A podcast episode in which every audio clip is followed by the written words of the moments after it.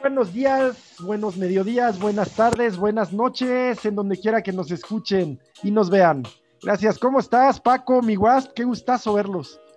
Buen día, Héctor Gil, con muchísimo gusto de, saludarlos en esta semana, eh, pues especial en el mundo deportivo. Eh, pues ya estaremos platicando en la hora cara, pero eh, arrancaron finalmente los Juegos Olímpicos de Tokio 2020 en 2021 y pues muy rápido, a diferencia de lo que fue en Río de Janeiro, donde tuvimos que esperar poco más de una semana para empezar a ver eh, atletas eh, subirse al podium.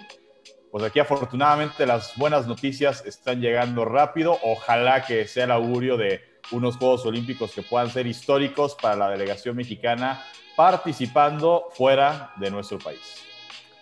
Sí, caray, ¿no? ¿Cómo estamos todos? Aquí? Bien, ¿cómo andas tú? Pues bien, aquí, este, como siempre. ¿Cómo está todo allá en Oregon? ¿Cómo están esos climas extremos?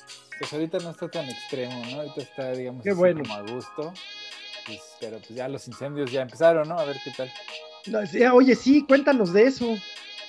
Pues digo, ahorita pues los incendios están, pues como siempre, ¿no? O sea, peligrosos pero lejos. Pero creo que hubo uno, hubo uno hace poquito, hay uno ahorita que está contaminando a Nueva York y, este. Nueva York estado.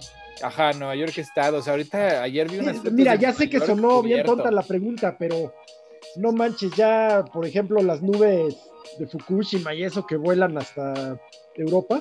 Ajá, por, eso, por, eso, el comentario, ¿eh? Sí, no, pero, o sea, ahorita hay, o sea, si te metes a las noticias, hay fotos de Nueva York, la ciudad, Sí. Con un sol como rojo, así como onda Dune, ¿no? Así como. Ajá, exacto, exacto. Así, ¿Sabes que hay un fenómeno? No sé si lo saben, Paco. Un fenómeno del cual eh, depende en parte el ecosistema del sureste sobre una nube que viene desde el Sahara y que llega y que llega aquí a, pues ah, sí, claro, claro, pero ese es eh, no, no, llega a Brasil, acuérdate. Esa nube de del desierto del Sahara. Esa mero. Es la que fertiliza. Este... Pero el año pasado llegó acá al sureste. No, y dicen ah. que viene. Y, sí, escuchamos que viene otra vez. Y además, eh, yo lo ubico perfecto porque, digo, a pesar cuando escuchas que viene una nube de polvo del Sahara, pues uno se queda así como de, pues, a ah, caray, el Sahara está. Pues, está en pues, África, ¿no? Eso está muy este bien, eso está muy bien porque es, justamente ese polvo del desierto del Sahara es el que fertiliza el Amazonas. Fíjate. Pero, pero, bueno, me acuerdo de, digo, de lo alarmista del asunto. El, el, año pasado, pues encerrados en pandemia, ¿no? Este, y de repente una nota de, y viene polvo del Sahara, entonces era como de señales del apocalipsis. Este, bueno, pues, ¿qué creen? ¿Qué creen? Que en estos días, es decir, eh, el 21 de julio llegó, llegó la nube de polvo del Sahara y va a pasar por Quintana Roo, Campeche, Yucatán, Tabasco, Tamaulipas y Veracruz. Pura vida, ¿eh? Pura vida. Pura vida, pura vida. Eh, eh, como dice Paco, exactamente ese sentimiento ya de, híjole, o sea, ya viene polvo del Sahara, ¿qué sigue, no? No, pero bueno, espera, espera. Eso, es como, en medio. Eso, eso pasa cada año, nada más que por lo general se va a Brasil, ¿no? O sea, hay una conexión ahí bien extraña porque justamente el, desierto del Sahara antes no existía, es hecho por el hombre, este, por, por la, cuando introdujeron a el, ¿cómo se llama? De los rebaños, ¿no? Cuando la, la, industria eh, agropecuaria, ¿no? Hace miles de años, pues el Sahara no era un desierto, ¿no? Se lo hicieron desierto, sin querer. Y ahora, o sea, cosas de la vida, ¿no? Ese desierto alimenta eh, al Amazonas y en ese desierto, ¿no? Que llega un viento así feroz, porque además ese desierto es, eh, era en su gran mayoría el, era mar, digo, era un, un, este, no era mar, era un lago, ese lago se seca y todo lo que vivía en ese lago pues, pues se, pulveriza, ¿no? Y ah. esos muertos, o sea, la muerte de ese lago, llega el viento, se lleva la arena y, eso, y esa muerte alimenta al, Amazonas. Sí, oye, yo no sabía esto, ¿eh? Qué interesante, pero claro, es, digamos, vamos a ver qué opinas, Paco. Quiero ver tu rostro es digamos una composta volante. Ajá, ajá. O sea, donde llegue, qué bueno, ¿eh? Es pura vida, pura vida. Ya veo, ya veo. Oye, pues a toda madre, pues está llegando a. Está llegando a estos estados. La verdad, sí que gusto nos da. Con razón, algunas personas con alergias han estado, han estado como acentuados en estos días, de verdad. Eh, ya, ya encontré que tiene nombre oficial, se le llama capa de aire sahariano, Paco. Bueno, pues ya, ya lo vemos, viaja miles de kilómetros sobre el Atlántico y pues como el cambio climático también ha variado las, corrientes de viento, pues eh, sí, caray. En otro momento platicaremos, pero las corrientes de aire dependen de la temperatura de la temperatura del suelo, de la temperatura del cielo, de las nubes, en fin, igual que las corrientes de agua. Y, eh, al cambiar la temperatura de la Tierra, pues estamos variando estas corrientes. Fíjate que hay un programa en Netflix que en Netflix, ¿eh? En Netflix que, este, que, que, habla justamente de todo eso, ¿no? Se llama Connected. Hay creo que solo un par de temporadas y habla justamente de estas conexiones muy raras que tiene la Tierra en su sistema, como esta del Sahara, o por ejemplo hay otra conexión entre la arena y, la caca del pez perico. O sea, la arena, la mayoría de la arena que tú ves en, el, en, las playas es caca de pez perico, cabrón. ¿Y ese, ¿Y ese pez se le llama así por alguna adicción o porque parece... ese güey oye, eh, Oye, además, digo, tiene mucho de relacionarse el tema que estás comentando, Héctor, porque pues hay que recordar que eh, en la historia de, no de la humanidad, sino de nuestro planeta, del planeta Tierra, porque la humanidad, pues es, somos una especie de tantas que habitan o han habitado este planeta. Eh, pues esta, esta famosa teoría, pues que no es teoría, yo sí, sí está comprobado científicamente el tema de Pangea, ¿no? O sea, de que alguna vez todos los continentes que hoy conforman este planeta, pues fueron una sola masa continental.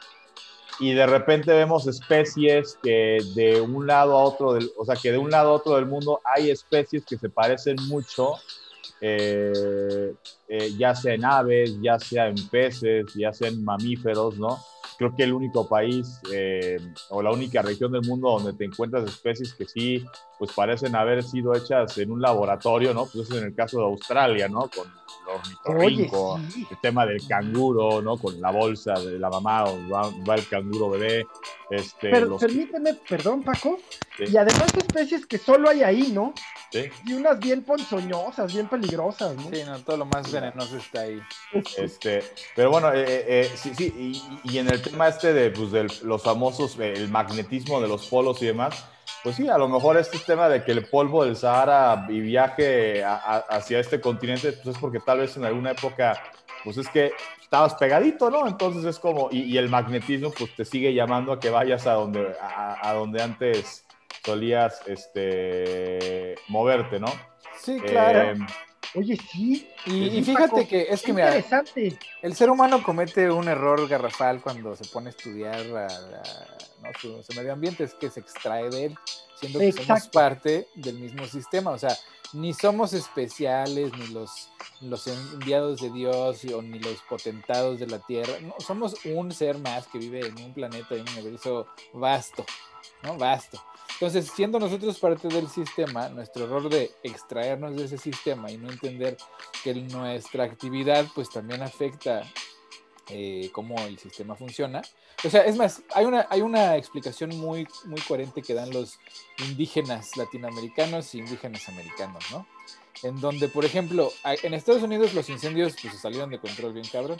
En parte por el cambio climático, claro, ¿no? Mucha, o sea, bueno, la causa es directamente el, el cambio climático, pero la intensidad tuvo que ver también con, con el mantenimiento de los bosques. Claro. Aquí a los bosques, eh, la, la, la, idea nueva ¿no? de, la, de la sociedad americana es dejemos a los bosques crecer de manera libre y sin intervención del hombre. ¿no? ¿Por qué? Pues porque en Europa, pues como ya no había bosques y los volvieron a plantar y son puros bosques artificiales, pues la, respuesta acá fue no, ahora dejen que la maleza crezca. Y los indígenas americanos aquí les decían, no, pues, no mames, es como los, los, indígenas en, México, ¿no? Güey, te tienes que encargar de la tierra. O sea, este bosque, toda esta maleza muerta, si no la retiras de las áreas pobladas, pues es este, es un polvorín aquí, pues prende y nadie va a ser capaz de. No, no, no. La tierra se autorregula, ¿no? Esa era la, la lógica ahora, con la, los Estados Unidos se han visto forzados a escuchar otras perspectivas, porque pues obviamente, evidentemente no saben cómo manejar este, los incendios forestales, Y entonces se están acercando ahora sí a los indígenas a preguntarles, bueno, a ver, ¿tú qué sugieres?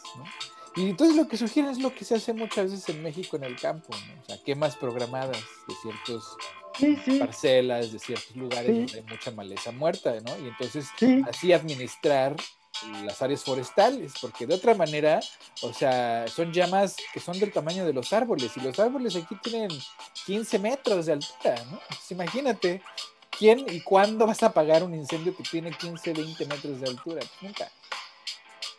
oye, pero, eh, justamente en esas quemas, que, que como dices, Muchas son de, ¿cómo decirlo? Pues de rastrojo, ¿no? De, lo que queda del desbroce o de podas. Claro. De quitarle eso que tú dices. La maleza muerta, pues. Ándale. Pero son también la, la, pues la principal causa de estos incendios. Claro, no, no la causa, pero es el, el alimento, güey la maleza, ¿no? Es el alimento de los incendios. La causa es el, clima, ¿no? El cambio climático que evidentemente... Mm. No estas quemas, o sea, una quema mal... Eh, ah, claro, si lo haces mal, pues se prende. Mal cuidada. Claro. Es que, es que yo recuerdo que aquí en México, y lo recuerdo Paco porque hubo una campaña de... Eh, con el, creo que con el presidente Calderón o con el presidente Peña, eh, no sé si se acuerdan, tú todavía estabas acá, Guas, que se estaba quemando el Teposteco. Sí, sí, sí, sí, me acuerdo. Pero al tiempo que se quemaba el Teposteco, pues estaba quemando la Sierra de Coahuila y tanta cosa, ¿no? El punto es que hubo una campaña y la campaña era para que en las quemas agrícolas, pues tuvieras cuidado y avisaras que las ibas a hacer. no pidieras permiso, pero que avisaras. Porque ahí te va el dato. Me acuerdo que en esas, en esas campañas, decían que el 70 o algo así, 60, 70% de los de los incendios forestales eran causados por esas quemas. Yo creo que ahora se ha reducido ese número, ese porcentaje, por eso hacía yo la referencia a, que a la administración en que fue, pero si bien se han reducido esos, esos, eh, esa causa de incendio, se ha incrementado por causa del cambio climático. Claro, ¿no? O sea, ya, o sea, ya es ya es agravante, ¿no? El, cambio climático. Y pues la verdad es muy evidente, o sea, aquí nunca había llegado a los 46 grados y pues llegó, ¿no? Y este, aquí no había incendios así tan intensos y pues ahora hay. Sí. Este, hay tornados en donde no había. No, creo que en México el otro día vi un video de un tornado ahí de repente. Sí. gacho que sí, pues, sí. en México. ¿no? Hubo la semana pasada, Guillermo, la tormenta nos trajo unas lluvias bien severas, ¿no, Paco?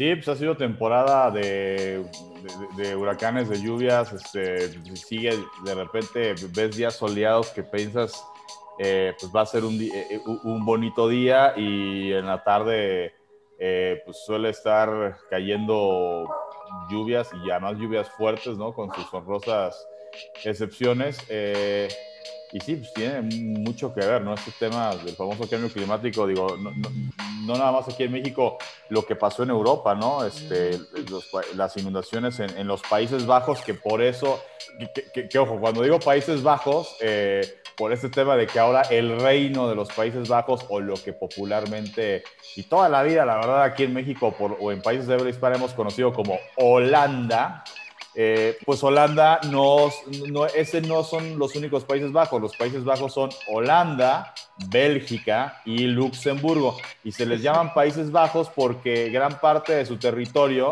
está debajo del nivel del mar. Entonces, cuando caen estas lluvias torrenciales, pues evidentemente se inundan porque están debajo, ¿no? De, del tema del, nivel del mar. Imagínate toda la, gente que va a tener que ser desplazada, ¿no? Y planeado, porque esto, o sea, esto se va a tener que planear. Entonces, imagínate que vas a llegar y vas a decir, ¿sabes que tu casa va a valer madre y te vas a tener que mover para allá, güey?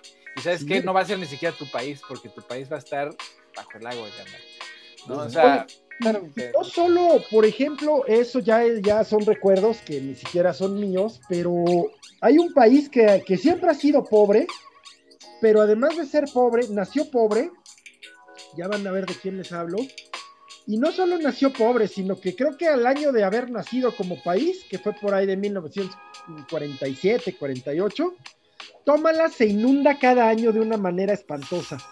Tanto que George Harrison, a ver si le van adivinando, George Harrison hizo un disco en vivo para en beneficio de ese país que se inundó.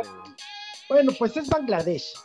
Bangladesh es una decisión de la India que como país independiente pues es nuevo, 47, con tu 48, 49, porque Bangladesh nace de que Pakistán se separa y los musulmanes se separan, pero quedan muy lejos ambos. Nos dicen, estamos demasiado lejos para ser un país dividido y tal. Se declara independiente, pero tiene esta característica que nos cuenta Paco en los Países Bajos. Por cierto, Paco, el tema del nombre ha sido todo, todo un asunto em, eh, que piden y piden y piden que en todos lados no se les pongan desde los personificadores hasta, hasta eh, cualquier referencia oficial y no oficial que se haga, pues que ya no sea Holanda, ¿no? Ajá. Eh, sí, sí. ¿Verdad? Eh, en muchos deportes, digo, en fútbol así, y, sí, ya es el tema de que se les diga Países Bajos. A ver, en, vamos a decirlo en otros idiomas. En, Francia, ¿no? este, bueno, en inglés, que es el idioma, digo, en la escuela, el, primer idioma adicional a nuestra lengua materna que en la escuela nos enseñaban, era Netherlands. La traducción de Netherlands al español es Países Bajos, ¿no? O sea, eh, hace Nether como, eh, o sea, bajo, lands, tierras, ¿no? Entonces, ok, Países Bajos, ¿no? En Francia, eh, Le Pays Bas, ¿no? O sea, los Países Bajos. En México y en los países de habla hispana históricamente, pues siempre se le llamó Holanda, ¿no? Por los helados Holanda, güey, que vienen de Holanda. Holanda es una región muy grande de lo que es el reino de los Países Bajos. Recordar que es reino que ah. eh, tiene una monarquía como lo tiene Inglaterra, como lo tiene Dinamarca. constitucional, eh, parlamentaria, sí. Exacto.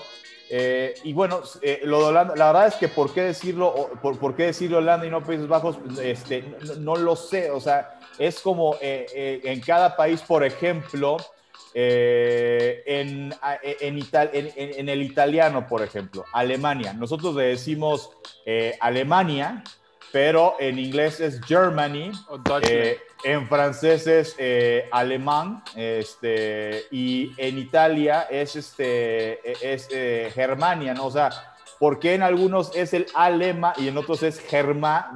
y también en inglés también es Deutschland. Y su nombre ah, oficial es Deutschland. Deutschland. Sí, sí. Sí, porque que el inglés y el alemán pues tienen esta, esta rama sajona, entonces pues, hace mucho sentido que sean Deutschland y en inglés les digan Deutschland, ¿no? Este, eh, pero el idioma sí le dicen German. O sea, es que está bien curioso, mira, yo, yo que no, no, no, y ahí te va otra. En italiano, el, el idioma de los alemanes es tedesco. ¿no? Le dicen tedesco al alemán, ¿no? Entonces, Digo, son esas, no sé, son esas cosas que a lo mejor vienen del tema de, de, pues, eh, algo de alguna costumbre, de, de alguna raíz de, lenguaje. Es, es que eh, viene de lo local, mira, o sea, cuando tú defines al, al, al, al extranjero, lo defines en tus términos. Claro. Lo conoces. Entonces, todos los lenguajes definen al otro en sus términos. Ya después tienen contacto y modifican esos términos pero digamos que de manera tradicional, por ejemplo, lo que yo que trabajo con lenguajes, ¿no? o sea, en, Nike mi trabajo es justamente eh, que ver y, y, asegurarme de que todos los lenguajes estén bien traducidos, no solamente gramaticalmente, gramaticalmente, sino culturalmente, ¿no? Entonces te das cuenta que, por ejemplo, en inglés, sí, a, Alemania le dicen Deutschland, pero el idioma es German, ¿no? Y dices, pero ¿por qué, güey? ¿Por qué? Porque el Dutch pues también es el, el, el nederlandés. ¿no? O sea, Dutch es neerlandés. Si uno es Deutsch, eh, el alemán es Deutsch y el, y el holandés es Dutch. Exactamente. Entonces, para no confundirse aquí localmente, pues sí, el país es de Netherlands, pero el, idioma es, perdón, el país es este, Deutschland, pero el idioma es German, ¿no? Este, entonces es por eso, desde lo local, pues defines lo que está afuera, entonces tú le pones tu propia nomenclatura. Yo, una explicación que le encuentro a por qué en, los países de habla hispana, a Holanda o, a Países Bajos, le decimos Holanda, a ver, eh, Países Bajos, eh, vuelvo, eh, hay tres países que son considerados como los Países Bajos.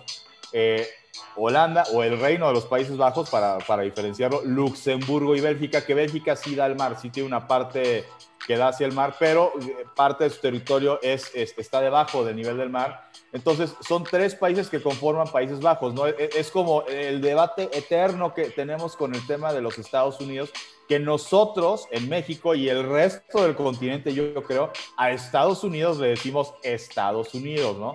Eh, pero en Estados Unidos, y eso Héctor lo sabe perfectamente mejor que nosotros, América y, y, espérate, espérate, América es el eh, nosotros para nosotros el tema es América es el continente eh, no solamente un país no entonces yo creo que a lo mejor este tema de por qué al reino de los Países Bajos desde hace años le decimos Holanda es porque eh, los Países Bajos, vuelvo al tema, Luxemburgo es un país bajo, eh, Holanda o, el Reino de los Países Bajos es otro país bajo y Bélgica es país bajo. Entonces, pues de repente es como, ¿a dónde vas? No, pues a los Países Bajos. No, pero pues a cuál, ¿no? Pues, ah, Holanda. No, y sabes que yo creo que tiene un, origen medieval este, durante el, ¿no? O sea, el español español de España, ¿no? Que para diferenciar a los Países Bajos uno del otro, pues uno era Holanda, otro Bélgica y así, etcétera, etcétera.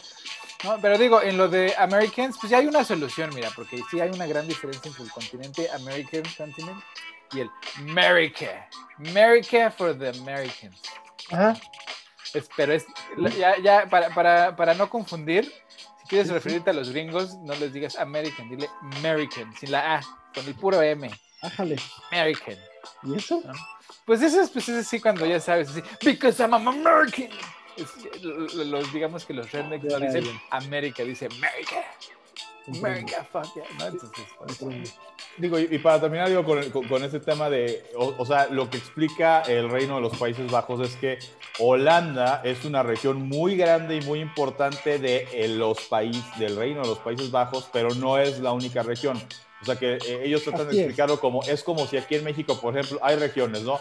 El norte, el noroeste, el bajío, el sureste, o sea, es como si de repente como la región más grande de México fuera que no es el caso. México es un país tan grande que pues, creo que cada región tiene como su eh, pedazo importante. Eh, pero es como si de repente a México eh, en otro país le dijeran, no, pues vamos al país del Bajío, ¿no? Y es como, no, no, es el Bajío, pues es México. o sea, el Bajío es una región, pues México es todo un país. Entonces, eso es lo que ellos quieren este, explicar y por lo cual piden que se le diga Países Bajos. Digo, yo creo que finalmente, pues será un tema, mira, yo creo que será un tema educativo que seguramente con el paso de los años, a lo mejor para la generación de, de nuestros hijos o nietos, pues sí, seguramente ya no se van a acordar que a Holanda le decíamos Holanda y pues van a decir, no, pues, Países Bajos, ¿no? Eh, yo creo que es como mucho este tema de, vaya, yo de repente... Eh, tú escuchas a, tu papá o a tu abuelo cuando se refieren a República Checa y le siguen diciendo Checoslovaquia. ¿Por qué? porque durante muchos años fue un país, ¿no? Checoslovaquia, que hoy se, separó al principio de los noventas y se dividió entre República Checa y Eslovaquia, que, eh, por ejemplo, ahí es otro tema interesante. Los checos, si tú platicas con un checo, esto de decirle República Checa también viene de, eh, en inglés es the Czech Republic y en español traducido pues, es República Checa, pero dicen... Chestina ellos, eh, la forma eh, correcta de decirles sería decirles el país de Chequia, o sea, deberías decirle Chequia. Ah. No República Checa. Pero pues es, lo mismo con. Es que ese es, idiomático. Mira, Japón no se llama Japón, se llama Nippon. Nippon. Este. Como, ajá, o sea, es la pronunciación local. O sea, tú, como otra vez, desde lo local, nombras lo foráneo, ¿no? Por ejemplo, Croacia, si lo, si lo tratas de pronunciar como se escribe el nombre del país en croata, es una H, luego una R y luego V-Atska, ¿no? Entonces sería como Rbatska. Porque ellos usan el cirílico, eh, usan el alfabeto cirílico, que es muy diferente. Para otros sería como Rbatska. Pues en pues, sueco es... algo así como Sverige. Svenska. Svenska. Sí, sí. Sí, no, pues cada, pues su nombre oficial está en gaélico, Eire. Y pues mexicano, pues en japonés, pues quién sé qué verga sea, la neta. O sea, lo han de pronunciar en, su propia forma, ¿no? Ah, eh, en un ratito lo platicamos con el tema del desfile, pero también su el, tema del alfabeto, alfabeto, japonés, ayer, estábamos como, bueno, ¿y en qué momento vamos a...? Pues eh, ya están en la Z y todavía no hemos desfilado, ¿qué pasa aquí, no? Es que es el alfabeto japonés, el alfabeto japonés tiene otro orden. Yo también, sí, pero la verdad, pues así es nuestra corta visión del mundo, nuestra visión local, pero local... Eh, pues en el sentido un poco eh, limitado, ¿no? Pues sí. Me refiero a que, exacto. O sea, yo vi Panamá y luego Suecia y luego, no sé. Sí, y todo el mundo dijo, ay, estos pinches japoneses no saben el orden alfabético, ¿no? la neta, y no lo estoy diciendo en broma, la neta lo escuché. No lo de, ah, cabrón, no, pues es que, güey, el alfabeto japonés tiene otro pinche orden, o sea. Y, es parte de la magia del tema de los Juegos Olímpicos de que eh, pues cada país tiene ¿no? su, alfabeto diferente. Eh, y pues, no, no te quiero decir en la India cuántos alfabetos hay y lenguajes, o sea, el telugu, el, el hindú, el hindi, el... Hay una cantidad de idiomas y subidiomas que dices, esta madre. Por ejemplo, Estados Unidos, una de las cosas que les... Yo, creo que les debe gustar más cuando se hace en un país de habla inglesa, eh, porque cuando es en inglés es United States, ¿no? Uh, van casi hasta el final. Entonces, como van casi hasta el final, pues es como de casi, casi de venimos a cerrar el desfile porque lo, the, best is for the final, ¿no? Eh, y cuando es en un país de habla hispana o habla latina, o sea, como por ejemplo en Brasil hace cuatro años, entonces es Estados Unidos o les Estados Unidos o este, Estados Unidos. ¿sí? Son de los primeros. Pues, les toca más al principio, ¿no? Sí, exactamente. Pero pues ya, pues ya, para los deportes Bienvenidos a la, sección de La Hora Cara.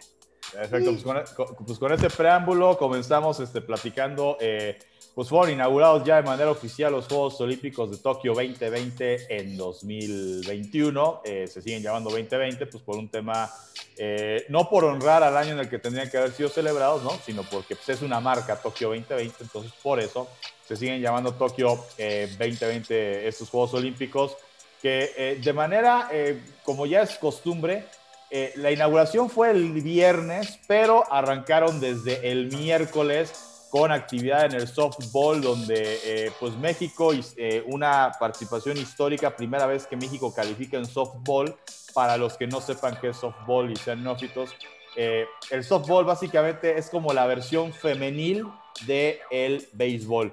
Ojo, yo, si hubo... Pero la palabra es, la verdad a mí eso se me, parece de lo más macho del mundo. O sea, la verdad yo no entiendo por qué, porque las niñas aquí empiezan jugando béisbol cuando son niñas chiquitas, así de los 6 a los 10. ¿no? No, no, de los 6 a los 10 años juegan béis con los niños, ah. así juntos. Ah, llegan, a la, llegan a la prepa, o la, si llegan a la prepa y, y entonces las ponen a jugar softball. ¿No? ¿Qué dices? ¿Pero por qué? Y la, única razón, ¿no? La única razón es que porque son más delicadas, güey. O sea, porque la... No, no creo que sea solo eso. ¿Cuál otra? No sé. Es que el softball está. Me parece que está muy mal eh, percibido. En algún sentido. Paco, corrige, super corrígeme. Pero se le ve como una versión débil. Por eso y en este mal de, hecho, soft, o digo. El objeto es que sea un poco más técnico. Sí, o sea, softball, o sea, la, traducción igual al español, o sea, bola suave, ¿no? O sea, es, una bola más grande que la de béisbol. Incluso por eso la técnica del picheo tiene que ser diferente. Aquí no ves que la, que, la pitcher eh, lance curva, lance slider, lance... Este, no puede, es una pelotota así. Una pelotota, entonces es casi casi como boliche, o sea, por abajo y la levantas este, hacia la zona de strike. Eh, igual las mismas posiciones del campo, pero el campo es más reducido, ¿no? Incluso eh, tan es más reducido que lo interesante y de repente divertido es que muchas veces, este, si pegas una rola y, logras conectarla de forma tal que bote mucho la pelota, en lo que eh, la paradora en corto, la tercera, agarra la bola para hacer el tiro a primera, te da tiempo de llegar corriendo. O sea, se dan muchos ah. infield hits, que en el béisbol es más complicado. Eh, iba a decir, béisbol, las mujeres, llegó a haber una liga profesional, incluso en Estados Unidos hay, una película. Durante la guerra. Hay, una película, se llama A League of Their Own. En, no en, béisbol. Este, sale Madonna.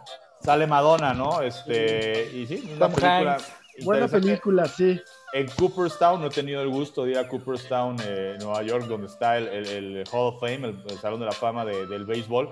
Hay un ala, hay un apartado especial ¿no? sobre el béisbol femenil. La verdad no entiendo por qué nunca se retomó. Eh, se quedó básicamente en el, eh, no, no, solamente en el programa olímpico, ¿no? sino como deporte profesional, como lo regulado por la federación, que es Federación Internacional de Béisbol y Softball el béisbol lo practican los hombres, el softball lo practican las mujeres y esa sería una lucha, pues seguramente para algún día este, que las mujeres puedan jugar el béisbol, o sea, con las reglas del béisbol, con la pelota del béisbol, o sea, como se fue, con las dimensiones del campo de béisbol, porque también los jardines, el campo es más chico, o sea, todo es más chico en el, en, el softball.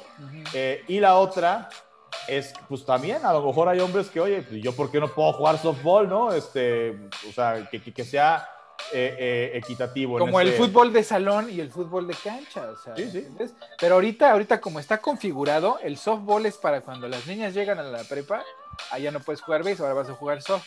Y entonces es así como decirles, tú, niña débil, que pues la verdad te tenemos que cuidar porque esta pelota que te va a descalabrar, tú no te vas a poder cachar, ¿no? O sea, porque va muy rápido. Lo que quiero, a mí se me hace de lo más y más machista. Sí, es como, por ejemplo en el, en el tenis, digo, para, pasar a, otro, a otros temas de, de esta inauguración de Juegos Olímpicos, en el tenis, eh, en los torneos de Grand Slam, ¿no? que es Wimbledon, es el abierto de los Estados Unidos, Roland Garros, el, abierto de Francia y eh, el Australian Open, el abierto de Australia, eh, en la rama varonil, para ganar un partido tienes que ganar a 3 de 5 sets. En la rama femenil es a ganar 2 de 3 sets. Ya cuando son torneos Masters 1000, o sea, torneos de menor rango, es igual tanto en hombres como mujeres a ganar dos de tres sets.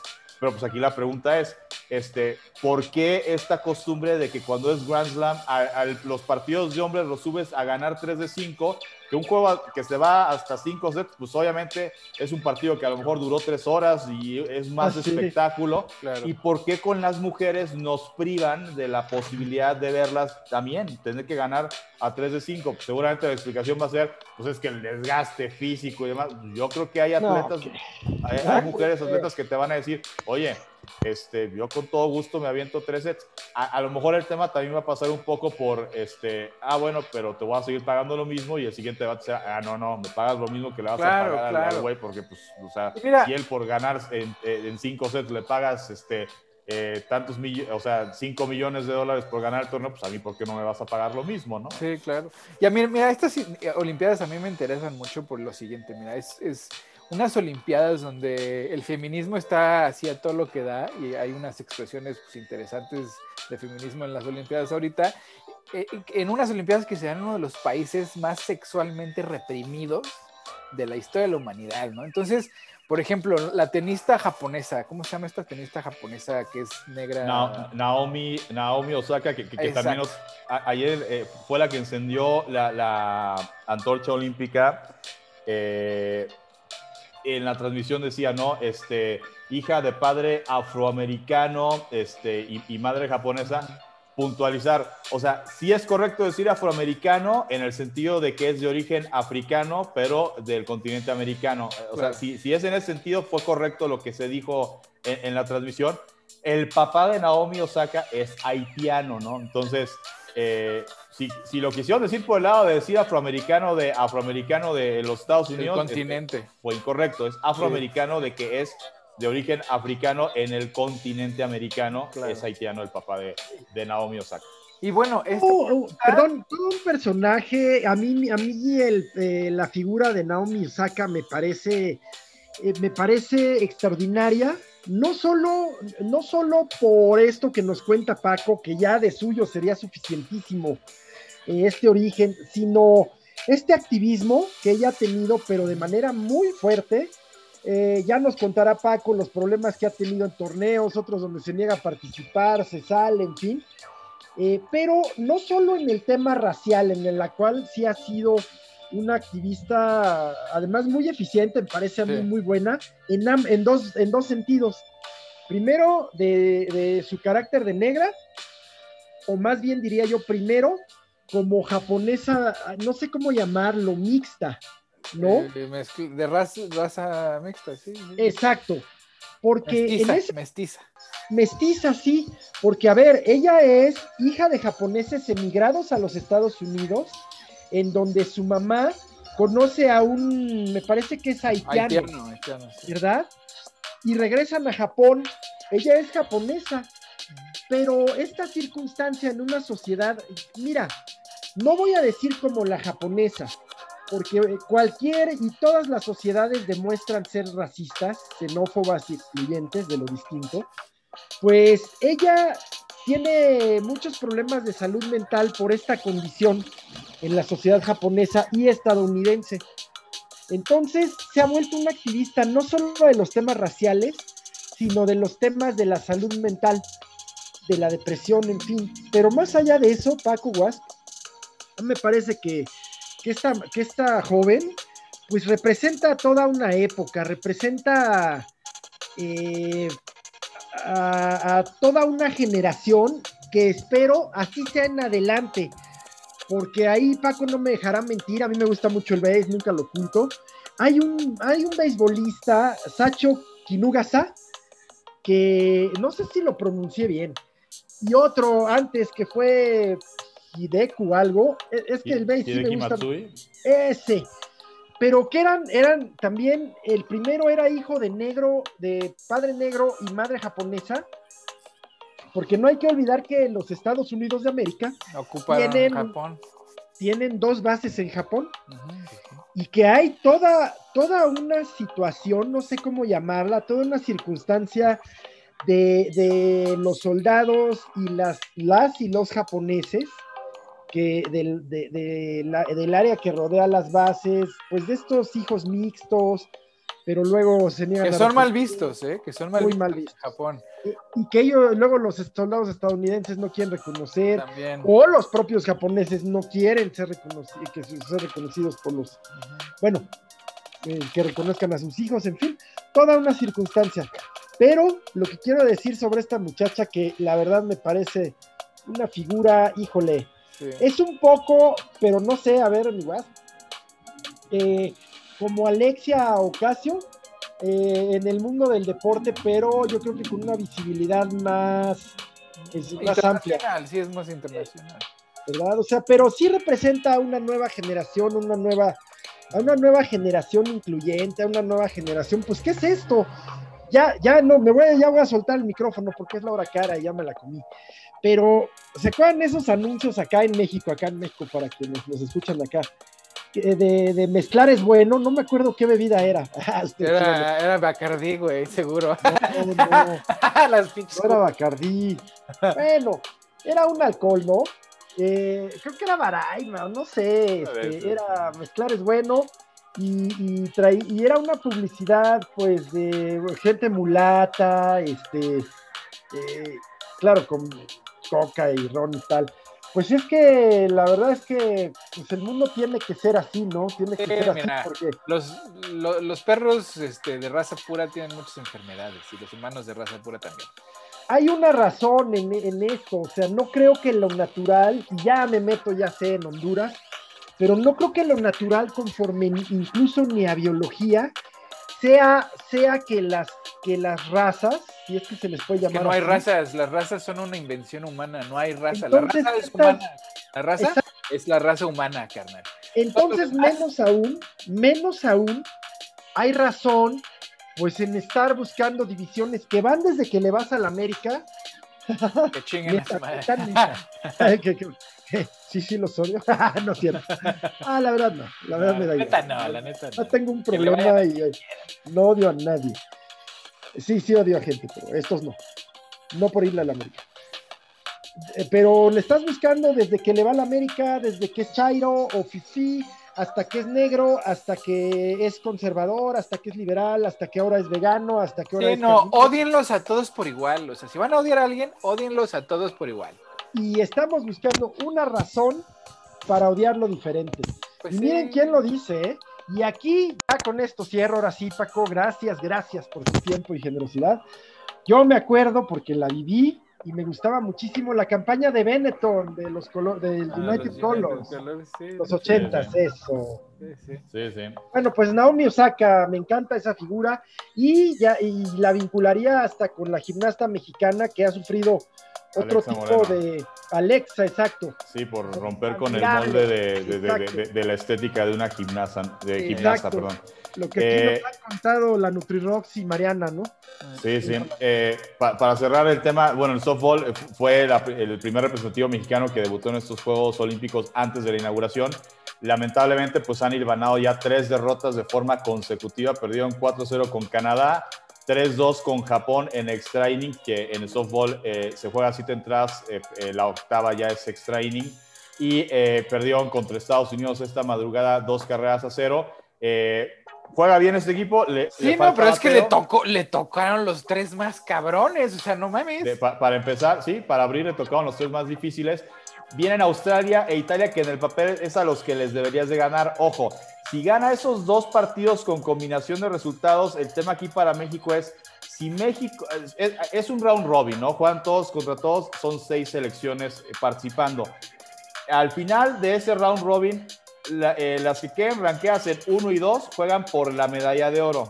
Y las que queden ranqueadas en 3 y 4 juegan por la medalla de bronce. Entonces, ojo que con todo y estas tres derrotas, si México logra ganar los dos partidos que le restan, podría aspirar a quedar en cuarto lugar. Quedando en cuarto lugar, jugaría contra el tercer lugar por la medalla de bronce. O sea que todavía este deporte tiene posibilidades de darle una medalla a, México, ¿no? Todavía no, está, no están muertas este, las mexicanas, el sistema de competencia les permite todavía soñar por lo menos con una medalla de bronce, lo del tema del oro, pues sí creo que ya las posibilidades, si existían todavía, pues se desvanecieron esta madrugada. Eh, el jueves arrancó, bueno, el mismo miércoles arrancó el fútbol femenil y el jueves el fútbol varonil, donde México eh, pues primero la, noticia que le dio la vuelta pues a todas las redes en México fue salen con un uniforme que no es de la marca oficial que patrocina la selección de fútbol, eh, que patrocina la Federación Mexicana de Fútbol, no, sino la marca china que patrocina a la delegación mexicana que es Lining, que ahí ni yo mismo entiendo. Hay deportes donde, o sea, eh, de pants todos los atletas tienen que vestirla, eso nos queda claro. Hay deportes en donde sí, el pants es de la marca Lining, pero ya a la hora de jugar tú puedes usar el uniforme de la marca que patrocina a tu federación. Caso concreto, la selección de softball, su uniforme es, este, es Nike, ¿no? Es la marca de la, de, la palomita, ¿no? Eh, en el caso de fútbol, pues les hicieron su uniforme marca Lining el diseño, pues eh, eh, fue un uniforme verde, rojo, verde, entonces ya desde ahí romper con lo tradicional del verde, blanco y rojo, pues causó ámpula, eh, los tonos, unos bordados por, por, por, delante que tampoco gustaron mucho. Y la gota que derramó el vaso fue que a la hora de ver a los mexicanos formados entonando el himno nacional, Eric Aguirre, jugador de Pachuca que va, va, va, va a ser refuerzo de Rayados de Monterrey a partir de ese torneo, la banderita de cabeza, ¿no? Nada, nada, más su playera, las demás estaban bien. Entonces ya sea la de que la CEGOP va a multar a esta marca o al Comité Olímpico Mexicano por, pues porque cuando usas la bandera oficial de México en un uniforme, no puedes, o sea... No, y además el significado de una bandera de cabeza es, auxilio, estás pidiendo auxilio. Sí, sí. Evidentemente fue un error a, la hora de imprimir la playera, pues alguien no se fijó y la puso al revés, este, pero bueno, eh, ya en lo deportivo México, con una gran, gran, gran actuación, goleó 4 por 1 a la selección de Francia, que luego podrá venir el debate de, pues posiblemente este Francia no trae mucho, se le ganó 4-1 a Francia, debuta con el pie derecho México, este, y pues eh, le falta ahora jugar contra Japón, que le ganó 1-0 a Sudáfrica, pero pues con esta victoria México eh, eh, eleva mucho las posibilidades seguramente de estar en cuartos de final y si gana el grupo, pues eh, posibilidades incluso de, meterse a semifinales, que ya lo sabemos, se vivió en Londres. pues estando en semifinales está cerca de poder volver a conseguir una medalla olímpica en fútbol, pero eh, nos encantó el debut de esta selección a mí también, fíjate, mira, fíjate que a mí lo, siempre que voy a las, a las selecciones jóvenes, o sea, no entiendo por qué en lugar de seleccionar y subir algunos, ¿por qué no más bien se deshacen de los viejos y traen estos? Porque siempre, o sea, el equipo funciona, ¿no? O sea, una vez que los traen así de chavos, trabajan en el equipo, la selección trae todo un, un proyecto, ganan el mundial de jóvenes, ganan las olimpiadas, juegan de puta madre, desmantelan ese equipo y mandan a los mejores, entre comillas, a la, a la grande y los echan a perder. ¿Por qué? Porque se juntan con todos los otros perdedores que están ahí en la grande, pues por las que ya sabemos, ¿no? Cómo llegan. Como dicen, no se van maleando con el tema de los representantes y ya que empiezan a ganar otros suelos y demás, eh, pero pues aquí se les ve todavía como que ese amor por defender, pues, eh, o sea, estar representando a tu país. Eh, los, los goleadores. Perdón, pero no, no, solo se malean, ¿qué, o sea, ¿qué pasa con ellos? Esa, esa generación o esa selección que ganó en Londres, por ejemplo. Eh, el propio técnico, ¿por qué no? O sea, fue que se los comió el mercado este tan descarnado de piernas. ¿Qué pasó? ¿Por qué, ¿Por qué, como dice, yo hubiera hecho así como dice Héctor, como una excavadora, los hubiera empujado, empujado, empujado, empujado, cuidándolos eh, como grupo a ver si los podemos sacar, en fin. Aquí el tema como, eh, como deporte profesional que es el fútbol, eh, por ejemplo, eh, en, una, en un equipo que seguramente si nos metemos a analizar el caso de la selección de, de, softball o algún otro deporte en equipo, no sé, voleibol, handball, que no están ahorita en Juegos Olímpicos, pero al no haber ligas profesionales como tal, seguramente te encuentras con que el entrenador eh, hace escauteo por México, por, en el caso de la de softball, por Estados Unidos en las universidades, con mexicoamericanas y, eh, y demás. Y yo creo que el equipo difícilmente le haces muchos cambios, ¿no? Tú tienes un roster de 25, de 30 jugadoras y de repente, solamente si detectas que, mira, hay una chava que es este, jardinera central y que tiene un promedio de bateo espectacular, que juega en eh, UCLA. Y a lo mejor sí de repente dices, híjole, la que tengo no me está funcionando, entonces, o sea, pero a lo mejor cambias una, dos jugadoras eh, y, refrescas al plantel, ¿no? Sigues un proceso, ¿no? En el caso del fútbol, pues con ese tema de que es profesional, con ese tema de que luego hay amistosos, que si fecha FIFA, que si no fecha FIFA, pues entonces haces una selección A, haces una selección B. Eh, particularmente, o sea, rotas demasiado a los futbolistas. Y otra cosa que yo creo que pasa con los procesos sub-17, que han sido dos generaciones campeonas del mundo, y con la selección que ganó en Londres, yo creo que el principal error es que la misma federación no sabe cómo le hizo para ganar un mundial o para ganar una medalla de oro.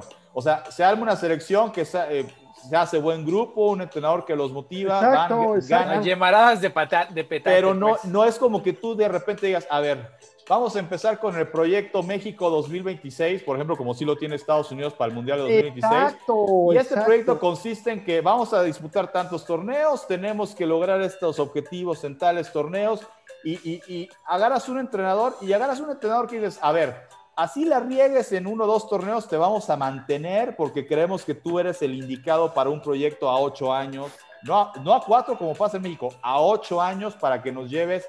Eh, el objetivo es que en el Mundial del 2026 tenemos que ser campeones o semifinalistas o lo que sea. Eh, y en México eso nos falla mucho. Otra cosa, en México en la Liga MX pues sí, ¿no? Pues nos echamos flores de que qué liga tan prestigiosa y que le partimos eh, la mandarina en gajos a los estadounidenses, a los equipos estadounidenses en la CONCACAF y que fuimos al Mundial de Clubes con Tigres y que Tigres llegó a la final y demás, sí.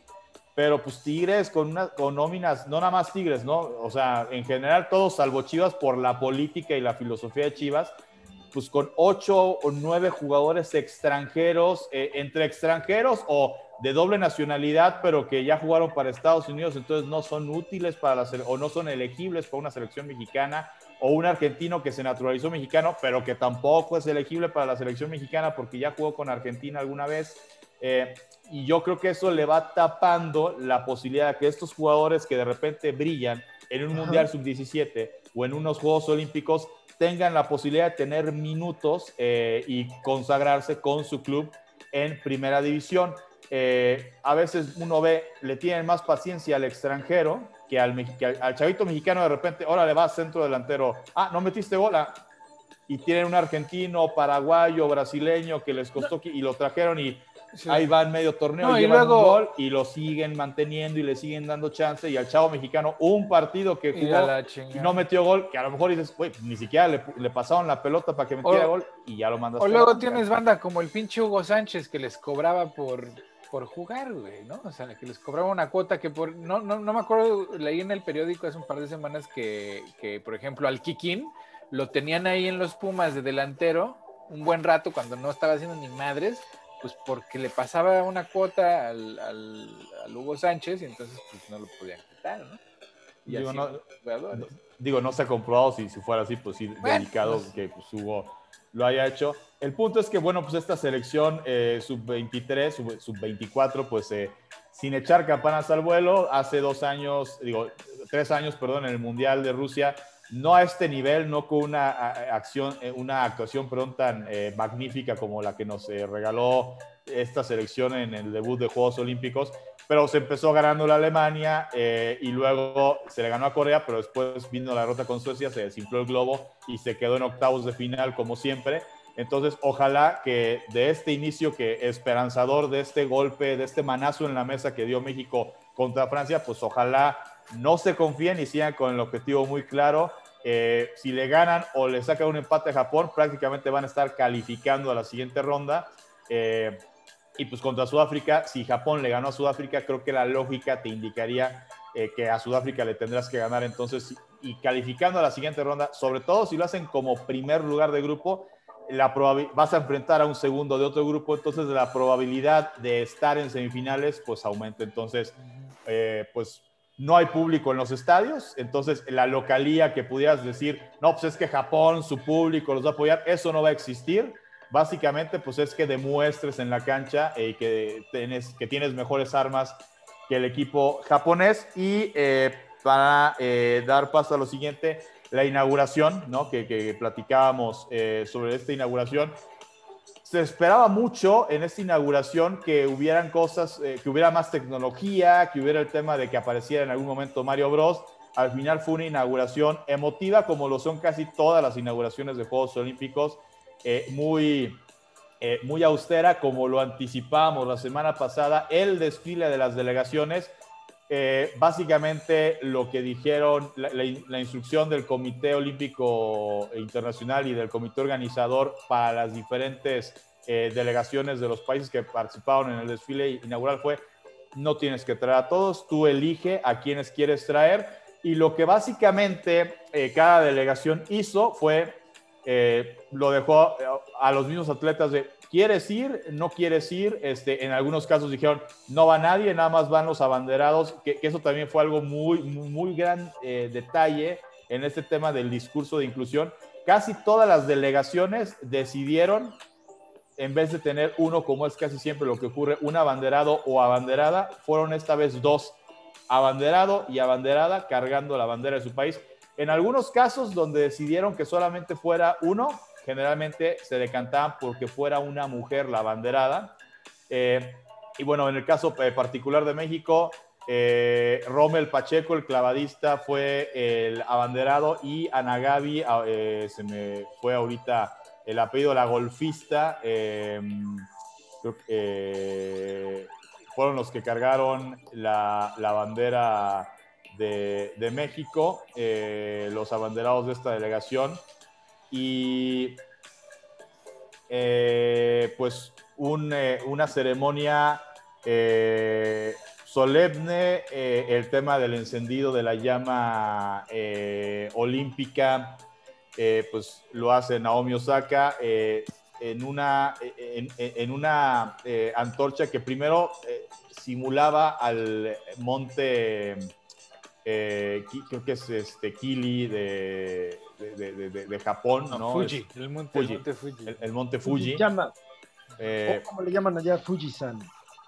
Se abren unas escaleras, sube Naomi y luego eh, lo que era como una esfera se va abriendo y se hace como una como una flor y se enciende eh, la llama olímpica. en los últimos relevos pasó de un atleta a unos beisbolistas, entre ellos Hideki Matsui, luego al personal de salud de, de Japón el tema eh, de los niños que fueron damnificados del eh, tsunami que azotó Japón hace 11 años. No es un país que también por el tema de los temblores como nosotros, pues constantemente está expuesto a alguna eh, tragedia.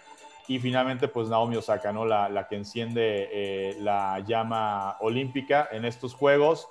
Eh, pues digo, entendiendo que faltaron muchas cosas, ¿no? Que porque en la, en la clausura en Río muchos esperaban, vamos a ver a Mario Bros en, la inauguración de los Juegos Olímpicos de Tokio. Yo creo que, que pues fue una ceremonia discreta, solemne, emotiva, como lo son Muy japonesa, muy japonesa. Muy japonesa. ¿Se dieron cuenta que el show de, de, pues de, esta, de los dos personajes, el blanco y el azul, estaba inspirado en los iconos que usaron en los Olimpiadas de, de, Japón del 64. Sí, todo ese show estuvo bien padre y, la inspiración estaba bien chida. Pues, los, los iconos de, la, la, pasada estuvo muy chido. Sí, pero yo creo que yo tenía personalmente una expectativa mucho mayor en tecnología, en despliegue, espectáculo no, pues espérate, estabas viviendo el apocalipsis, man. Ana Gaby López fue, pues perdón, este, la, bandera, la banderada de México, la golfista, perdón, se me, ya, este, se me había ido el apellido. Este, no vamos a dejar de extrañar a la clavadista. A, Paola Espinosa, a, ver cómo le, a ver cómo le va la delegación mexicana de, en, clavados. Eh, y eh, en cuanto al tema de las noticias eh, en el medallero, pues México hoy amanece ya con 70 eh, medallas olímpicas en su, en, su, historia. Eh, y, para los que se quedaron en Río con que teníamos 67 medallas y dicen, ah, caray, ganamos tres eh, ya el día de hoy, no es así. voy a poner en contexto. Resulta que en diciembre de 2016, después de que terminan los Juegos Olímpicos de Río, se destapa un escándalo de la alterofilia a nivel internacional donde se descubre que en los Juegos de Pekín de, o Beijing 2008 y de Londres 2012, pues hubo muchas atletas que ganaron sus medallas estando dopadas. ¿Qué pasa ahí? Pues resulta que en eh, Beijing 2008, en la categoría de 75 kilogramos, la mexicana Damaris Aguirre finalizó sexto de su prueba. Pero al momento de hacer esta investigación en el tema del doping, pues resulta que eh, dos que habían quedado en el podium fueron positivas de doping, son descalificadas, les quitan las medallas. Recorres la lista y al recorrerla, Damaris Aguirre termina eh, quedando en tercer lugar y por lo tanto se le entrega de manera, pues digo, ya posterior, ¿no? Ya eh, retirada incluso de la alterofilia, se le entrega la medalla de bronce. Y en Londres 2012, Luz Acosta, en la categoría de 63 kilogramos, finalizó sexta y ahí, pues parecido a lo de Damaris Aguirre, ahí las primeras tres dopadas, entonces sube la cuarta, sube la quinta y sube la sexta que fue Luz Acosta. Entonces, en 2017 finalmente el Comité Olímpico Internacional les entrega sus medallas. Obviamente no es lo mismo, eh, no es lo mismo que a qué me refiero. No tuvieron su momento, no pudieron subir a un podio y ver su bandera eh, extendida. Y hay un tema ahí pendiente de si la pensión que le entregan a los atletas que ganan medallas se les va a entregar o no a estas chicas que pues finalmente, pues, con el paso de los años, sí tuvieron medallas eh, de bronce en alterofilia y se unen a Soraya Jiménez que ganó oro el City 2000 como las únicas tres mexicanas que han ganado en esta disciplina mexicanas. En alterofilia en hombres todavía nunca hemos sido capaces de ganar una medalla y ya en estos juegos eh, pues se integra eh, la medalla número 70 que es en tiro con arco por equipos mixto. Eh, Luis, el abuelo Álvarez y Alejandra, eh, ahorita también, este, perdón, se me, el tema de, de, la se me fue, eh, pero México gana medalla. ¿La, arquera? Alejandra Valencia. Alejandra, Alejandra Valencia, exacto. Eh, pues México gana eh, medalla de bronce, le gana la final eh, por la medalla de bronce a Turquía, perdió en la semifinal contra Corea del Sur. Corea del Sur es potencia en tiro con arco. y pues bueno, México vuelve a subirse al podium en unos Juegos Olímpicos en tiro con arco. Nueve años después lo habían hecho en Londres, 2012, con Aida Román y Mariana Avitia, que hicieron el 2-3, ganaron plata y bronce en individual mujeres. Y este deporte eh, hace una nota importante. En Río no ganaron medalla. ¿Y qué pasó e-, en Río de Janeiro? Pues que en Río de Janeiro, el que era el director de la Comisión Nacional de Cultura Física y Deporte, la CONADE, era Alfredo Castillo. Alfredo Castillo, que pues, yo creo que el único deporte en el que destacó para llegar a ser eh, director de la CONADE pues fue medalla de oro en sembrar cuerpos, ¿no? Cuando el famoso caso de, de Polet.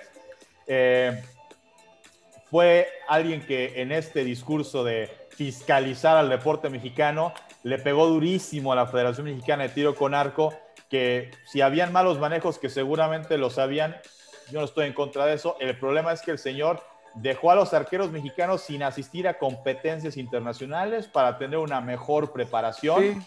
este, y pues luego se habla eh, de que, digo, de esas cosas que se hablan, pero pues que todavía no, no se le ha condenado, no se le ha procesado, no sé si existan denuncias o no en contra de la persona Alfredo Castillo. Pues que el dinero que quitaba porque supuestamente hacían mal uso de él, pues lo usaba pues para sus eh, chicles y para sus viajecitos y, y lujos personales. Eh, el caso es que nueve años después el tiro con arco resurge y pues consigue esta primera medalla de bronce. Que ojo, en equipos femenil también están rankeadas en segundo lugar las mexicanas. Entonces, a lo mejor podríamos recibir muy pronto otra noticia de que el tiro con arco le dé otra presea a México que momentáneamente se coloca en el lugar 19 del medallero con solamente una medalla que es medalla de bronce, recordándole a la gente que el sistema de, no es puntuación ni siquiera, sino el sistema para determinar qué país eh, tiene mejor lugar en el medallero son las medallas de oro. Eh, un país que tenga medallas de oro, eh, es decir, tú puedes ganar 10 medallas en todos los Juegos Olímpicos y si 5 son de oro, puedes superar a un país que a lo mejor ganó 20 pero pues que ganó cuatro de oro nada más, ¿no? Qué curioso. No, bueno, pues es la ponderación de... O yo quisiera hacer dos comentarios muy breves, Paco. Primero, recordar a el tema de los arqueros, ahorita me lleva al segundo comentario. Primero, bravísimo por todos los que están ganando, me descubro. Y luego, recordar a una arquera, Aurora Bretón, Paco. Eh, yo tuve oportunidad de conocerla, bueno, pues por razones de trabajo, estando en Conaculta. Eh, e, ella murió recientemente, ¿no? Eh, ¿no? no, sé, no sé en qué año, pero pues una mujer que, bueno, pues fue la primera mujer, que no sé, pero sí la primera en participar después de mucho tiempo, eso sí lo sé. Eh, y sobre todo, pues siempre se le negó el podio olímpico, pero ganó oros, mm, platas, bronces en panamericanos, centroamericanos, certámenes sobre todo una mujer que, que de veras un trato extraordinario y que ahora la, las y los arqueros pues la reconocen como, ella fue instructora cuando se retiró y la reconocen pues como eh, diríamos eh, aquellos instructores de la marcha mexicana, los polacos, en fin, pues como quien...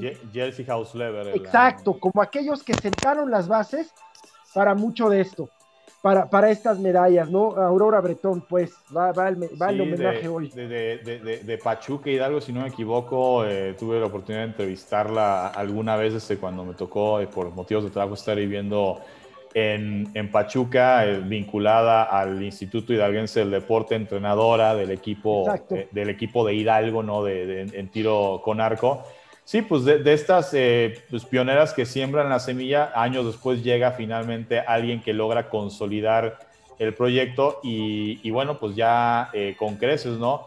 Tercera medalla en tiro con arco, destacar, eh, esto es equipo mixto, pero pues destacar en este deporte de tiro con arco, así como hablaba que en la alterofilia todas las medallas que ha conseguido México han sido por mujeres, todas las medallas de tiro con arco para México, en todas hay una mujer involucrada, ¿no? Las dos, las de Aida y Mariana Vitia, hace nueve años en Londres, y esta medalla que es eh, por equipos mixtos, pero naturalmente una mujer, Ale Valencia, involucrada en la obtención de esta presea para México que digo, eh, también para que no parezca que, que, nada más le tengo tirria a, Alfredo Castillo, eh, porque pues era de una administración purista. de Ana Guevara ya también aquí dijimos lo que aparentemente, eh, sobre todo en el caso de Pablo Espinosa, pues no está haciendo bien Ana Esa Guevara. no se la voy a perdonar nunca. Aquí la diferencia hasta el momento que hay entre Alfredo Castillo y Ana Guevara es que Alfredo Castillo eh, pues le dio en la torre a, los, o, sea, no, nada más eh, que fuera un tema personal de contra un deportista, no.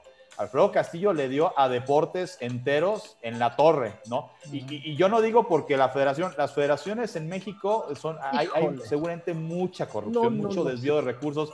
Eh, que han acabado con. Va, el funcionario, viaja a todos los eventos de lujo, pero le vale un carajo eh, vuela, en primera clase, pero a los deportistas los manda, este, los manda caminando, los manda en autobús. Sí, sí, sí. Eh, o sea, el tema de los uniformes, el tema de la alimentación, viáticos, etcétera. Hay muchas cosas que, que, pues son un lodazar seguramente en la CONADE, que la propia Ana Guevara yo creo que no ha logrado todavía limpiarlo. El tema del escándalo con la Federación de Ciclismo, que a la hora de asignar en qué deporte van a participar las ciclistas, pues agarraron y dijeron, eh, no, pues este, e, e, e, el, caso de esta, eh, no, es Lisset, eh, de, en el caso del equipo de ciclismo, que pusieron a, creo que es Lisset Álvarez, si no, si, no me equivoco, o, o, Lorena Álvarez. el caso es que la pusieron a participar en una categoría pues que no es, no es su categoría, ¿no? Y ella hacía como la referencia, es como si a Usain Bolt, el equipo de atletismo de Jamaica, hubiera agarrado y hubiera dicho, eh, ¿sabes qué? Vas a correr maratón y, oye, pero pues si yo soy corredor de velocidad, ¿no? No, vas a correr maratón. Y a uno que corre maratón le dicen, no, pues tú vas a correr los 100 metros, yo corro fondo, ¿no? O sea, soy corredor de resistencia, no corredor de velocidad pues fue exactamente lo mismo que pasó. Pues es que México abandonó el deporte, la neta. O sea, Alfredo Castillo ahí lo pusieron de premio por, por haber hecho todas las cochinadas que hizo en Michoacán, la neta. ¿no? Ahí fue como su retiro. Pero la verdad, Alfredo Castillo, pues deja tú, deja tú que, que, no tenga ninguna experiencia en la administración del deporte, ¿no? Que pues eso debería ser lo más grave. Hay cosas más graves es un ser oscuro, o sea, que se, que se veía empeñado en vengarse de ciertas personas sin, sin, sin tocarse el corazón y entender que, iba, que había pues, gente que, que, vive de eso, ¿no? Que es su chamba, que es su chamba ir a competir y que es su chamba, y aparte que es una chamba que pues paga muy mal, ¿no? En México, pues es, una, es un costo que muchos de los atletas pues ponen de sus recursos para poder tener el equipo necesario, para tener las condiciones que son las, las tan óptimas como las pueden llegar a ser, porque la federación no les da ni madre, ¿no? Lo que les da, les da unas cochinadas. Este, Jessie Salazar es la ciclista a la que la, cambiaron de categoría, subió un video, me imagino que algún manotazo sobre la mesa de, de la Federación de Ciclismo debe haber este, simbrado con eso y ya la, creo que ya, ya la inscribieron para ir a su categoría y ella ya más por un tema de dignidad, de sentirse pisoteada, pues está considerando si participa o no participa, que pues el tema, uno como aficionado le diría, pues, si puedes participar, participa, eh, pero participa por ti, obviamente, por ti, por tu familia, por quien te ha apoyado, no, no, no, no, no por los idiotas que manejan el ciclismo en nuestro país, que digo, sería, digo, e, e, es, utópico lo que voy a decir, pero sería este, maravilloso que algún día alguien que dirija la CONADE verdaderamente logre limpiar al deporte eh, este cáncer que son las federaciones, que como las federaciones, eh, salvo la de fútbol, pues que es una AC, eh, y no sé si la de béisbol también, al ser federaciones que reciben también dinero del erario, en este caso de la CONADE, bueno, pues este, son también el cochupo ahí. Bien. Las mismas mañas, mafias, lodazales de corrupción donde insisto, el típico directivo que va, se para el cuello, este, viajando en primera clase, quedándose en hoteles de lujo y colgándose la medalla cuando de repente un garbanzo de libra, como fue en su momento una Ana Guevara como deportista, eh, gana una medalla, si es como casi, casi gracias a mí esta chava ganó medalla, pero no, muchas de las historias de los deportistas que han tenido éxito en este país son garbanzos de libra porque pues logran, vaya, en otros países cuando tú ves la historia de cómo le hizo este medallista para ganar, te hablan a lo mejor de qué obstáculo superaste. No, pues que tuve cáncer, o mi mamá tuve cáncer, o mi, o, mi papá se murió cuando yo era niño. Eh, ese tipo de historias. O ninguno, güey. O, o, ninguno, simplemente no. La verdad, tuve todos los privilegios y simplemente me enfoqué en ser el mejor y soy el mejor, ¿no? En México, eh, muchas veces detrás de la historia de cuando un atleta se cuelga una medalla, está, y en tal año un funcionario me puso el pie, y en tal año este funcionario no me dejó participar. Y, o sea, los obstáculos de los mexicanos que ganan medallas muchas veces es el mismo, le tuve que ganar al mismo sistema para estar hoy aquí es que fíjate una medalla. Que esa experiencia que tú no tienes en los deportes es la experiencia que casi todos los mexicanos de a pie tienen en la vida en México. O sea, te tienes que topar con un montón de cabrones que te ponen el pie constantemente y el que sale adelante es porque tuvo suerte a pesar de su, digo, ¿no? O sea, a pesar de su empeño, pues casi nadie este, logra así pues, sobresalir este, sin, el apoyo de, de, pues, de, los suyos, ¿no? Es como cuando, cuando, cuando hablan de la meritocracia, ¿no? En general, que, que dicen, no, pues tú échale ganas y tú pues, trabaja duro y obedece y vas a ver cómo pues si eso fuera verdad, pues cuántas madres luchonas no serían la ricas. ¿no? ¿no? no, seas así, pero no solo madres luchonas, cuánta gente. Por eso, o sea, el ejemplo de que quieras, ¿no? O sea, de cuánta gente que le. Oye, pero quiero volver un poco a las Olimpiadas, a mi segundo comentario, que es el de que esto puede y va a beneficiar a Ana Guevara. Las cosas hasta ahorita, ya como van ahorita, ya la están beneficiando. Ana Guevara ha estado pero cuestionadísima, señaladísima de corrupción, de tal, tal, tal. Pero los resultados de los deportistas están siendo buenos y van a seguir siendo buenos. pero, ¿qué, ¿qué pasa, mi querido Paco? Ahí voy, ahí voy. La pregunta, ¿se debe, se debe totalmente al esfuerzo individual o de equipos o de las federaciones o, o, sí, o sí hay eh, si hay un beneficio, si hay un esfuerzo, un, trabajo de Ana Guevara y la CONADE. ¿A qué voy? Pues claro, eh, Ana Guevara es una figura muy pública. Yo la traté en el Senado, es una mujer muy amable, pero no puedo decir más de ella, no puedo decir más de ella. Con los medios no tiene una buena relación, o tú, todo esto es para que tú me corrijas, Paco, y lo amplíes no sé, a mí me da la impresión que su relación con los medios no es buena, su personalidad no es amabilísima. Y si además el hecho de que ahora es gobierno, pues no la pone como, no la pone como, como péguenle, a, al, punching bag, ¿no? O sea, eh, tiene que ver en, en, estos buenos resultados de la, de la, o sea, si hubo cambio o no, ¿no? Pues, pues, mira, ha, habido cambio en el sentido, eh, digo, que, que, es una doctrina, es una política que, pues, vaya, discurso de campaña del presidente Andrés Manuel López Obrador cuando era candidato, de este tema de las escaleras se barren de arriba para abajo y así también vamos a acabar con la corrupción.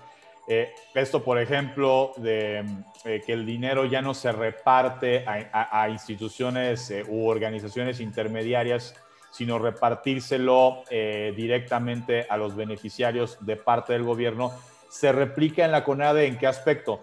Antes la CONADE le entregaba el dinero a las federaciones para que las federaciones, vaya, dinero que era de dinero para que les compres uniformes, para que les compres sus boletos de avión, para que se vayan a competir a tal lado, para que se preparen, para que está ahora la CONADE se los está entregando directo a los atletas o está casi casi vigilando de si te lo doy federación eh, de tal deporte, pero como va quiero que me, que me compruebes que se lo estás entregando al atleta y voy a hablar con los atletas para constatar que ya les diste el dinero que te acabo de dar, pero generalmente está haciendo más bien ya directo el trato CONADE con eh, los atletas, lo cual de estas acusaciones de corrupción eh, no sabemos si son, si tienen o no fundamento, porque obviamente muchas federaciones que estaban acostumbradas a tener un trato VIP, trato preferencial, pues sí, pues evidentemente cuando se sintieron ignoradas, cuando se sintieron este, brincadas por la titular de la CONADE, pues sí, seguramente han de haber metido el brinco y han de haber querido eh, colgarle muertitos que tal vez son de la administración de,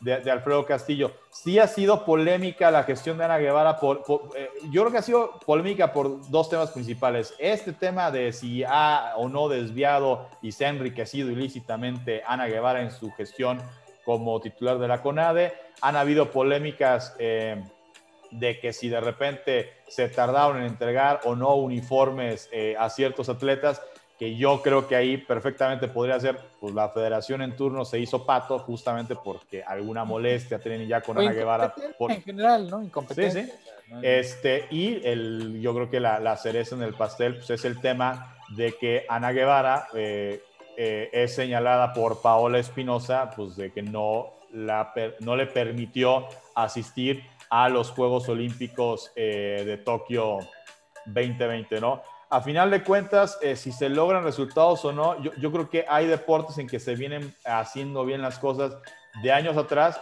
y no por un tema de que si el director de la CONADE era de administración priista, panista, yo creo que hubo cuando estuvo Felipe Calderón puso a Bernardo de la Garza. Bernardo de la Garza ni siquiera tenía afiliación panista y Bernardo de la Garza, sin haber tampoco nunca practicado deporte profesional, creo que de la Garza lo hizo bien. Eh, en el caso de Alfredo Castillo, eh, cuando entra, que además entra después de Jesús Mena, que Jesús Mena fue clavadista, Jesús Mena sí conocía de deporte, creo que con Alfredo Castillo hubo un retroceso importante. Eh, se ganaron medallas, sí, por mérito de las federaciones o por mérito, más que las federaciones, yo siempre voy a poner en primer lugar a los deportistas, no de Alfredo Castillo. Y yo creo que aquí, eh, a ver, la esencia o la clave de una fórmula exitosa, eh, si la quieres llevar a un deportista individual o a un equipo, pues siempre va a ser el atleta, ¿no? Este, aquí el error siempre es que un directivo se quiera colgar la medalla, un directivo que pasa desapercibido en medio de una delegación olímpica mexicana que a lo mejor logre, ojalá, esta delegación, una actuación histórica que sea igualar o superar las nueve medallas, que es el top que ha tenido México en su historia y que se lograron en México 68, o sea, ¿cuántos años estamos hablando?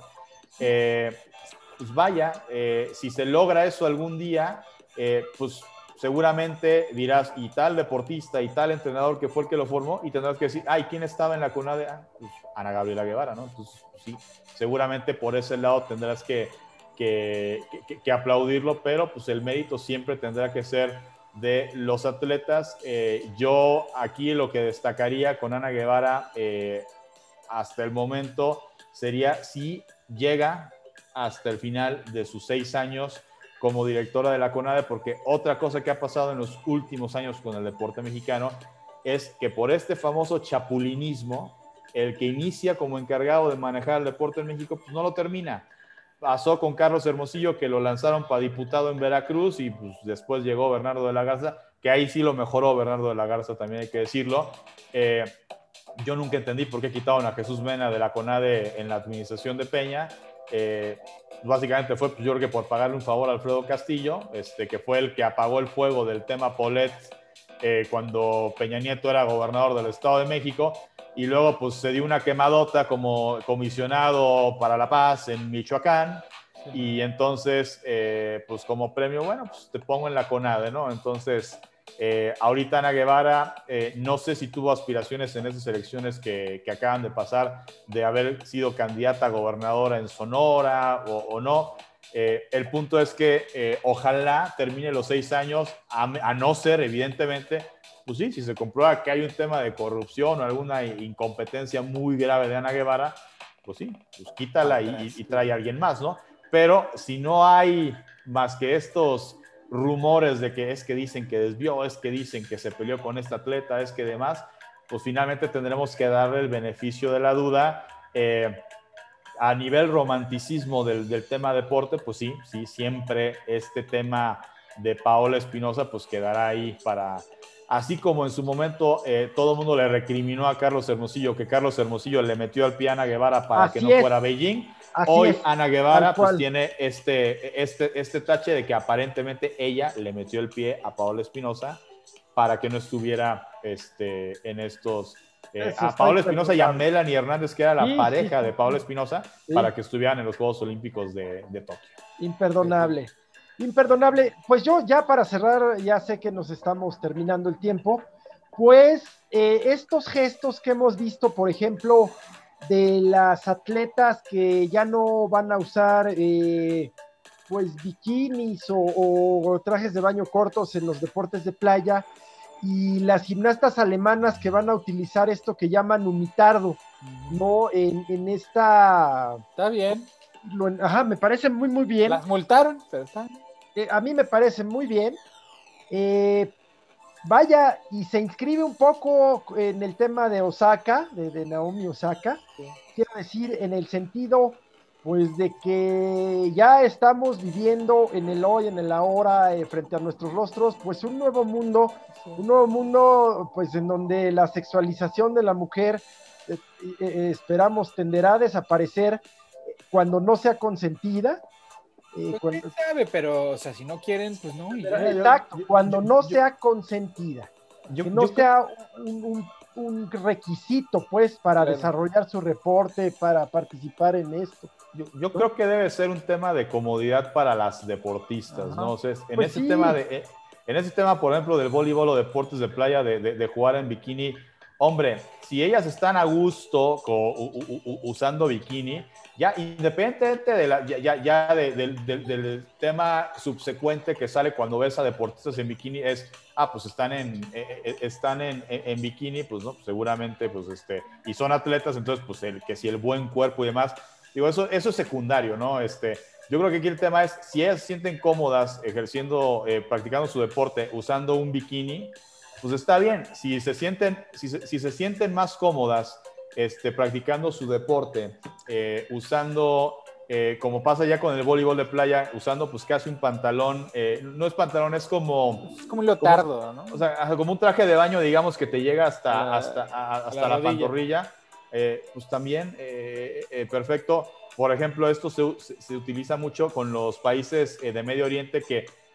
las mujeres, ahí sí ya no sé internamente si por imposición o no imposición de su cultura, de su religión, de su gobierno, etcétera, pero eh, en voleibol de playa usan eso y aparte se ponen como una eh, pues, especie de burka, digo, no se tapan la cara, pero sí, eh, En, la, en, la cabeza, ¿no? Cubren la cabeza, sí, sí. En el fútbol femenil también hay selecciones de fútbol femenil que, que, también lo usan eso en la cabeza.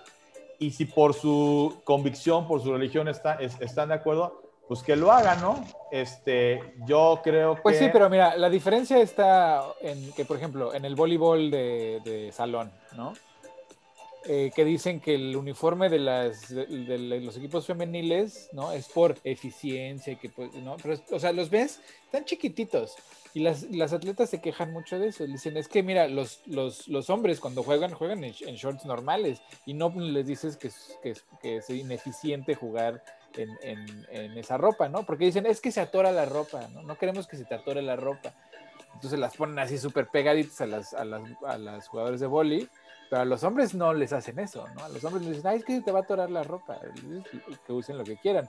Entonces, evidentemente sí es un tema de, de sexualizar el evento para poder, porque en la lógica vieja masculina, ¿no? Así ya muy baby boomer betarra, es, es que ¿quién va a venir a ver a unas mujeres jugar cualquier deporte si pueden ver a los hombres? Ah, pues ponles unas ropitas y entonces así traes al público, ¿no? Y entonces, este, bajo esa lógica, pues han hecho uniformes obligatorios para un chorro de deportes, para mujeres. Para los hombres, pues los siempre está más holgado, ¿no? No hay ningún, no hay pretextos, es que se te atora, o es que el viento y la chingada. O sea, es, evidentemente un tema, un tema machista y además de explotación, porque pues tiene que ver con, con los ingresos, ¿no? O sea, de decir, es que no las van a ver si no las ponemos en un pinche bikini. Sí, sí, exacto, exacto.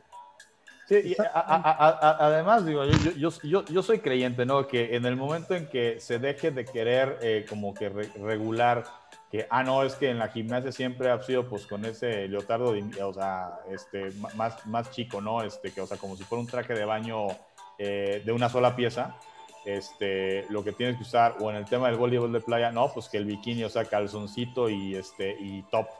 Eh, en el momento de que deje de ser obligatorio, pues, eh, o sea, seguramente eh, si, si, no se ve desde, desde la obligación y se ve desde el punto de vista de que la, el atleta o la atleta se vista como se sienta más, más cómodo, cómoda, pues eso es lo más importante, ¿no? Porque es el que practica el deporte que te diga, no, pues es que un traje de baño así, pues que es un calzón, ¿no? Pues se me mete el calzón, o sea, me siento incómodo, ¿no? Pues entonces algo, algo más largo. O a lo mejor al revés, a lo mejor te van a, te, van a decir, no, hombre, pues más largo es incomodísimo porque pues me da más calor, ¿no? Necesito el, el, el, calzoncito, el traje de baño. por eso digo que ya todos encuerados. Siento que fluyo más, ¿no? O sea, corro mejor, que tengo más flexibilidad, ¿no?